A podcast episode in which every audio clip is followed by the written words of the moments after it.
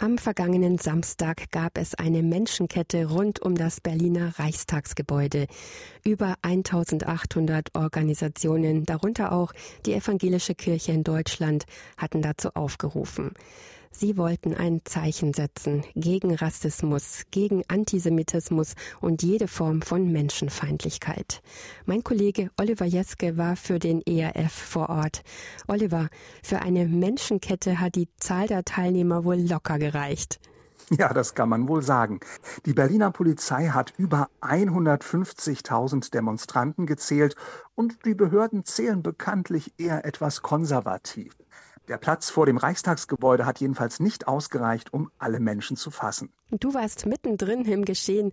Welche Eindrücke hast du denn mitgenommen?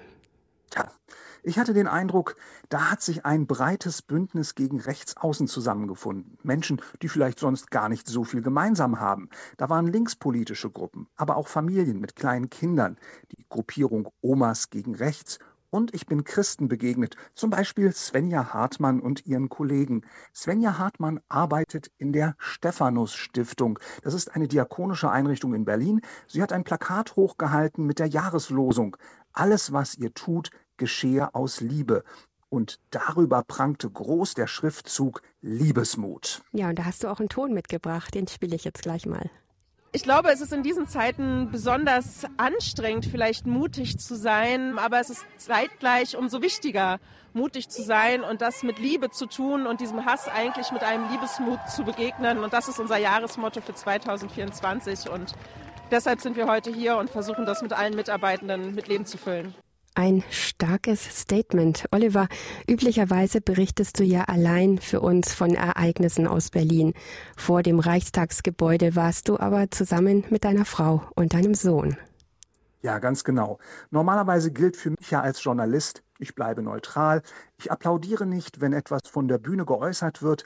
Doch diesmal haben wir als Familie gesagt, nein, wir wollen mit zu den Demonstrierenden gehören. Ich selbst pflege eine Gebetspartnerschaft mit einem Deutschen. Er ist in Polen geboren.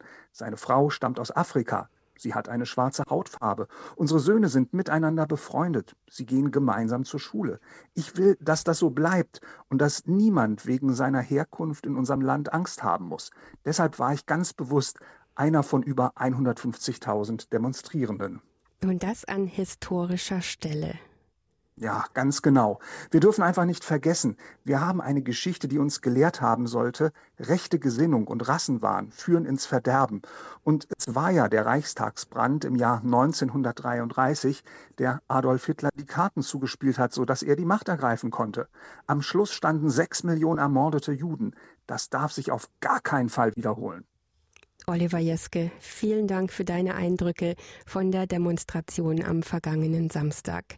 Sie stand aus gutem Grund unter dem Motto Brandmauer gegen rechts.